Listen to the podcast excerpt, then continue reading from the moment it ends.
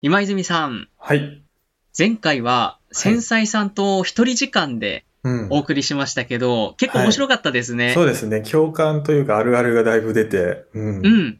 一人じゃないと思えたからよかったですね。みんな、そうですねこういう思いがあるんだなって。はい。はい。今回はですね、ズバリ、その続き、繊細さんと二人時間を二テ人時ー間マに、はい、お送りしていきたいと思います。まあ、前回ね、誰かといると気づかれしちゃうっていう話で、うまあ、あるあるってことで盛り上がったんですけど、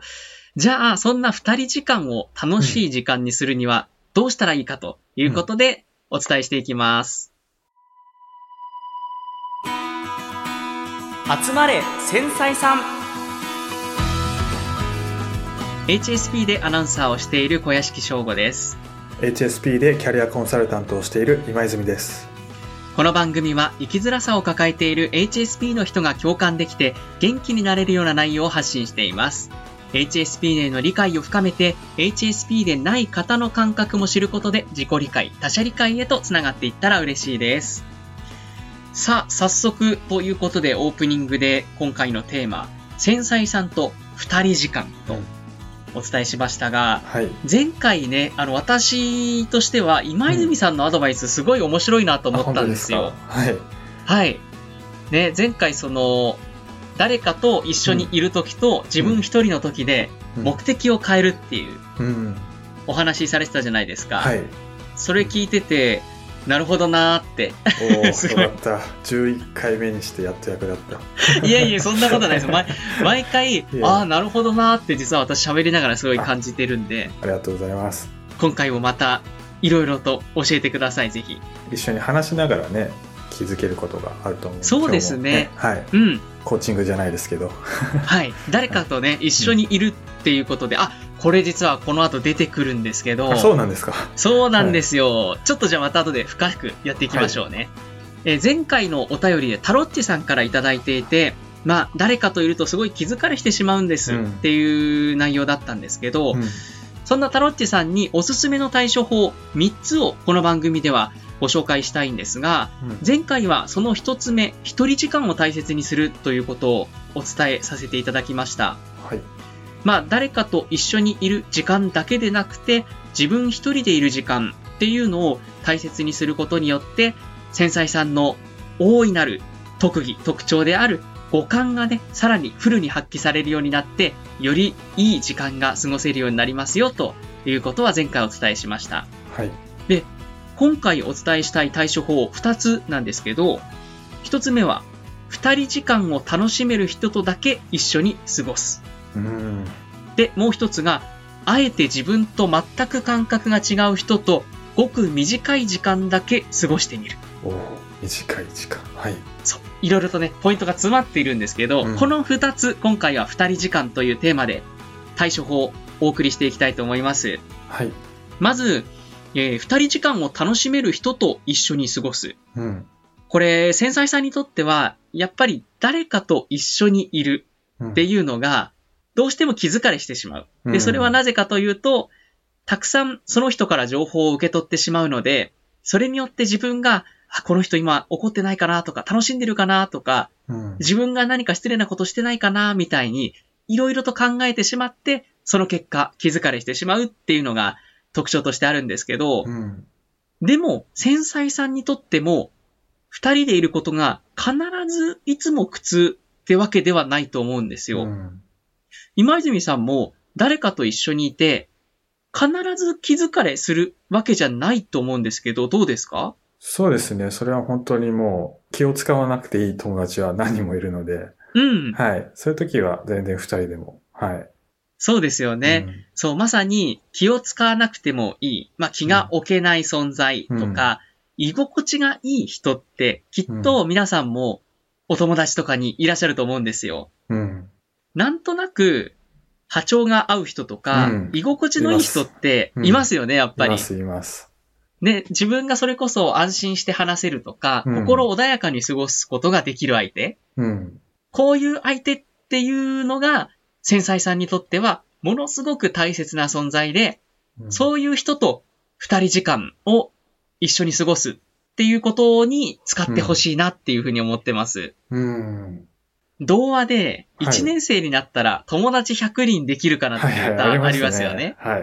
久しぶりに聞きました。 ね私もはねい、言ってて久しぶりだなと思ったんですけど、まあ、ちょうど4月ということうでん、そうですね。この時期ね、ね。新たな友達たくさんできるかなって意気込む時期だと思うんですけうん、ど、はい。繊細さんにおいては、うんあんまりこれは気にしない方がいいかもしれないですね。。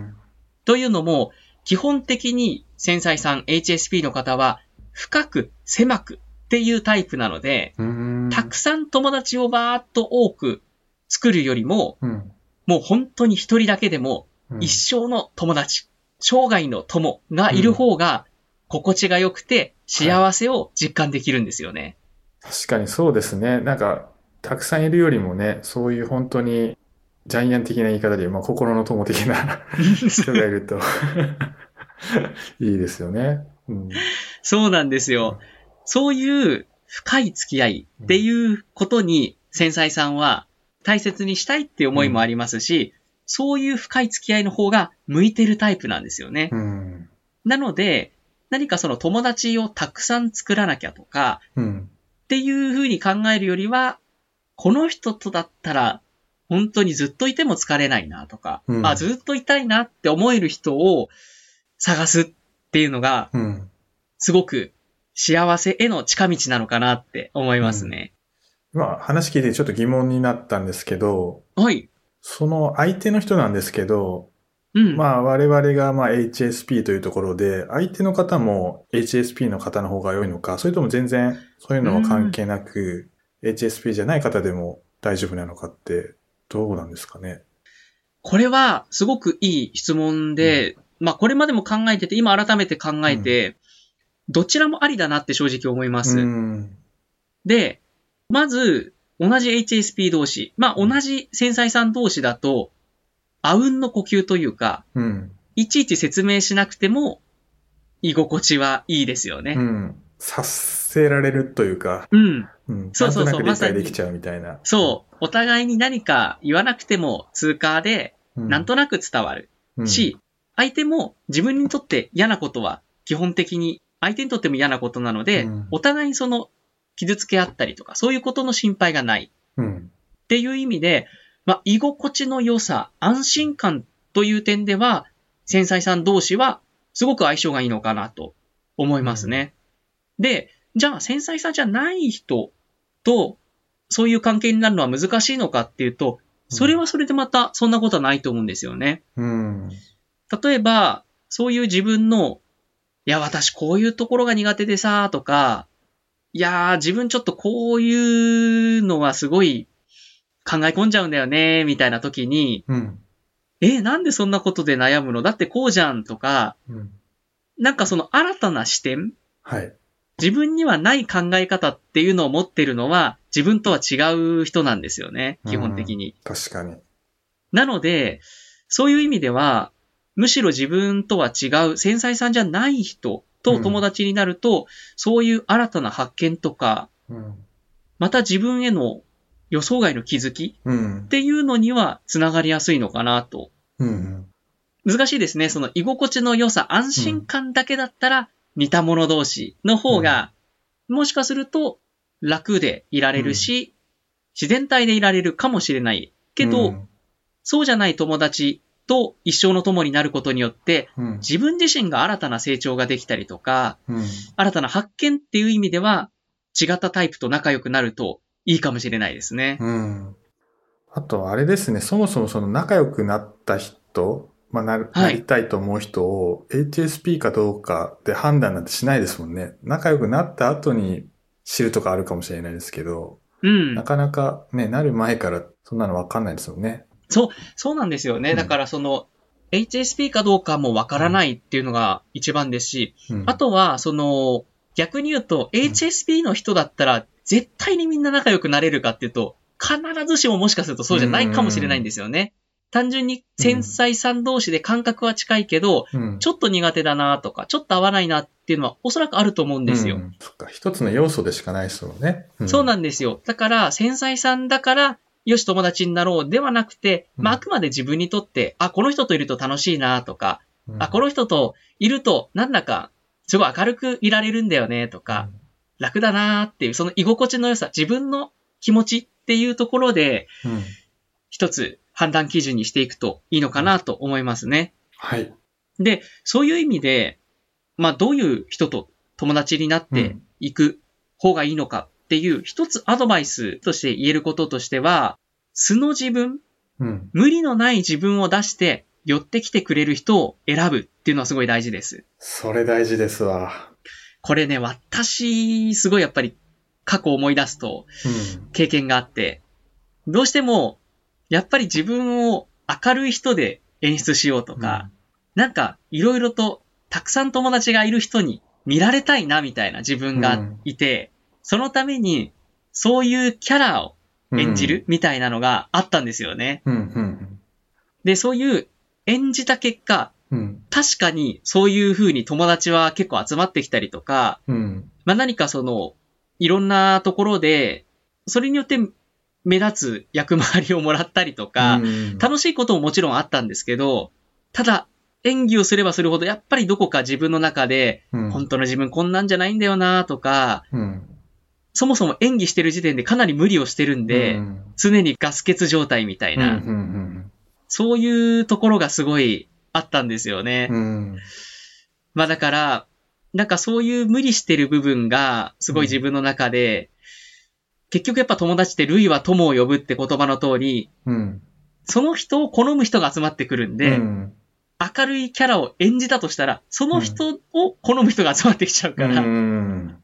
本当の自分じゃない自分を演じてしまうと、そういうところでうん。すごい苦労をしてしまったり、うんやっぱりその、まさにガス欠になってしまうのかなっていうのが、私としては経験としてすごいうんありま。す。今泉さんどうですか確かに誰かと仲良くなりたいとか、まあ、好かれたいと思って、その人に合いそうな自分を演じてた時って、その後のね、関係性、なかなか続かないですもんね。うんそうですよね。どっかで自分が疲れたり、ボロが出るというか、合わなくなっちゃうなと思っちゃう時が 来て、本当にやっぱ吸って大事だなと思いましたね。うん。そうなんですよ。だからまあ今回のアドバイス一つ目としては、素の自分、頑張らない自分を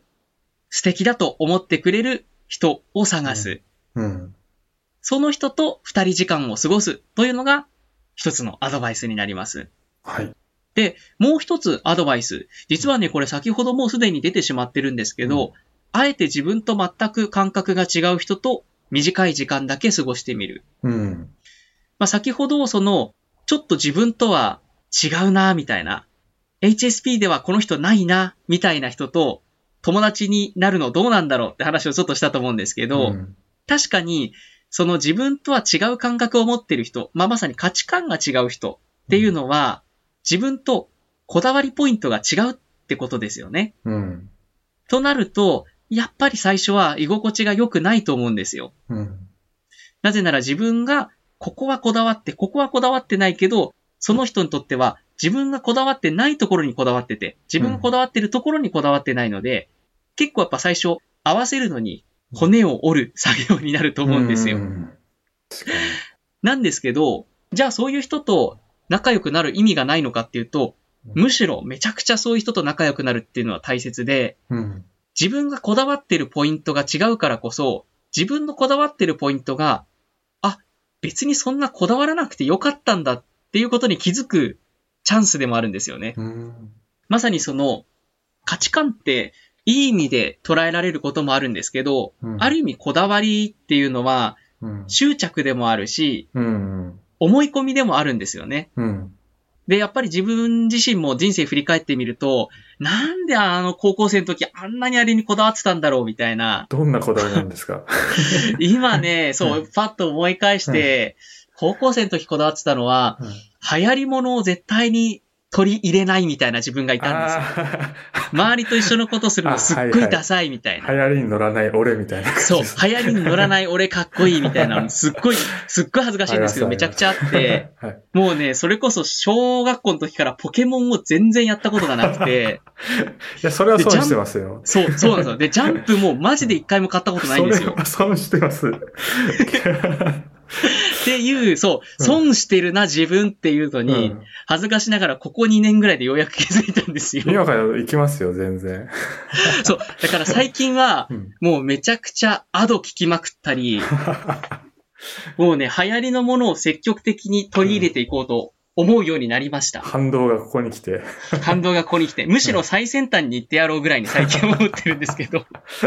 変わります ね、人は。そうなんですよ。まあ、ただそういうこだわりっていうのもうん、私の場合はコーチングとかいろいろ学んでいく中で、うん。あ、こんなことこだわってた自分バカだなって気づいてきたんですけど、そういう、まさにコーチ役になってくれるっていうのが価値観が違う相手なんですよね。うん。確かに。なんかいろんなものを吸収できるから、その分、いろんなことに柔軟性を持てるようになって、うん。なんかトゲトゲしさがなくなるっていうか、本当に丸く、いい意味で丸くなれますよね。そうですね。トゲトゲしさがなくなる、すごいいい表現ですね。確かに、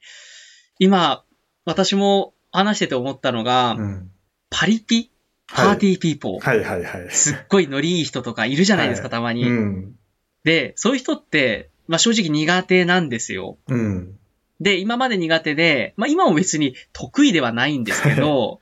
でも、一時期そういうパリピの人と一緒に過ごす時間がああ、って、そうなんですか。そうなんですよ。コロナ前に、はい。ちょっといろいろとそういうイベントとかに参加してはい仲良くなったお友達とかいたんですけど、はいえー最初は初対面でなんでこんなフランクに話してくるのってびっくりしたんですけど、はい。でも、なんかそういう人といると、相手もこっちに気使ってないから、こっちも相手に気使わなくていいやみたいな、ああ。ちょっとそのなんか気楽さうん。繊細さんってやっぱり、それこそ初対面だとすごい丁重に気をつけなきゃとか、うん。あ、今のなんか言葉遣いちょっと良くなかったかもみたいなうん。ことを思っちゃって、で、そういうのを思ってると、きっと相手にも伝わってるんですよね。うん。で、そうすると相手も相手でちょっと話しづらかったり、いはい。や、そんな気使わなくていいのにみたいな、うん。そういうのあると思うんですけど、私の場合はパリピの皆さんと過ごしたことによって、はい。表面的なことだけですけど、うん。その、必ずしも他人に対して、うん。もう一言一句丁寧な言葉遣い、必ず敬語を使うことだけが、うん。必ずしも円滑な人間関係とか、いい人間関係につながるとはうん言い切れないんだなっていうのうを、ん。すごいその一見を通して感じて、うん。まあ、まさに多様性だったりとか、トゲトゲしさ、うん、っていうのが自分の中でちょっと、こう、ほぐれたようなうん、気がしました。受け入れられたんでしょうね。そういあう。そうですよねパリピの人たちのことをね。うん。。まあ、なので、そういう意味でやっぱり自分と違う感覚の人と一緒の時間を過ごすっていうのはすごく大切だなっていうのを感じました。うん。ただ、一つだけさらなるアドバイスのアドバイスなんですけど、はい。その価値観が違う相手とずーっと過ごす必要はないってことなんですよね。うん。というのも、やっぱり価値観が違うってことは、それだけ最初すごい骨も折れますし、うん。気づかれもやっぱりすると思うんですよ、その分。はい。なので、そういう人と何も毎回旅行しなさいとか、朝から晩まで一緒に過ごしなさいっていうことではなくて、うんもう本当に会社だったら1年に1回だけ飲み会1時間話すだけでもいいんで、うん。とか普段の5分だけの雑談でもいいんで、うん。本当に短い時間、まあ、まさに自分が疲れない時間うん。、で、その価値観が違う相手と話して、その価値観を受け入れる練習っ。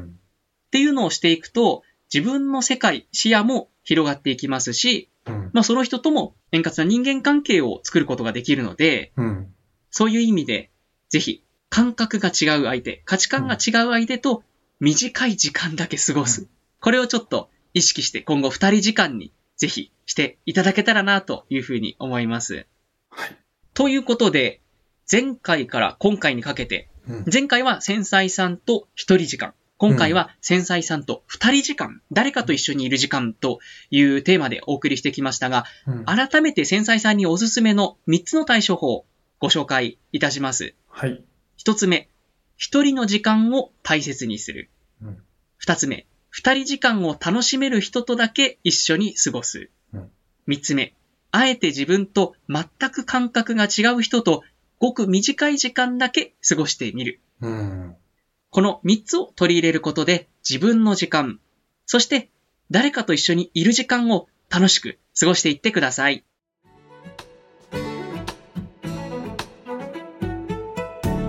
さあ、今回は繊細さんと二人時間をテーマにお送りしてきました。うん今泉さんどうでしたかはい。今日のところで、あの、狭く深い人間関係をみたいなお話があったと思うんですけど、はい、ありましたね。ポッドキャストも実はそうで、ポッドキャストって、リスナーさんとの関係値を、たくさんの人に聞いてもらうのももちろん嬉しいんですけど、まあ、この番組に刺さる方と深い関係を築きたいっていうのが結構、ポッドキャストの重要なところなんで、なんかそこも通じるのかって、聞いてくださる方と、友達と言いますか、うん、仲良くね、これからもやっていけたら嬉しいなっていうのを思ったのと、あと、はいリスナーの方からお便りいただいて、これだけ2回にわたりお話できたので、まあ、今後もね、お便りいただけたらこうやって話を広げることができるので、いただけたら嬉しいなって改めて思いました。そうですね。確かにその、ポッドキャストと繊細さんっていう意味では、うん。結構深くっていう部分には似てますね。うん。なんか言われて今すごい、ハッとさせられたというか、あ、確かになーって。自分もやっぱりそういう深い関係っていうのをすごい好むうんタイプだと思いますし、そういう意味でだから、ラジオとか、うんこういうポッドキャストって、なんかコアなファンみたいな必ずいるじゃないあですか、そうでこすの番ね組。も。うん、そうなんですよ。うんそういう部分で、私もラジオ、ポッドキャストが好きなのって、そういうところが、やっぱり特質、うん気質としてあるのかなっていうふううにん改めて思いました。はい。まあ、なので本当にこの番組、これからも続けていきたいですので、うん。ぜひね、皆さんのお悩みだったりとか、皆さんのアドバイスっていうのもぜひうんお聞きしてみたいので、聞きたいですねここね、二人だけじゃなくて、きっと皆さんもたくさんのいい、いろいろな対処法をお持ちだと思いますので、そういうことをぜひこの番組に送っていただけたらと思います。さあ、そんなメッセージの送り先ですが、はい。えー、ツイッターでもメッセージ、感想を受け付けております。ハッシュタグ、繊細ポットをつけてつぶやいてください。繊細は漢字、ポットはカタカナです。また番組の説明欄の方にですね、えーメッセージフォームの URL を記載しておりますこちらですと匿名でご投稿できますのでぜひこちらからもメッセージいただけると嬉しいですはい、よろしくお願いしおま願いす。しますここまでのお相手は HSP でアナウンサーをしている小屋敷翔吾と、 HSP でキャリアコンサルタントをしている今泉でしたまたここでお会いしましょう。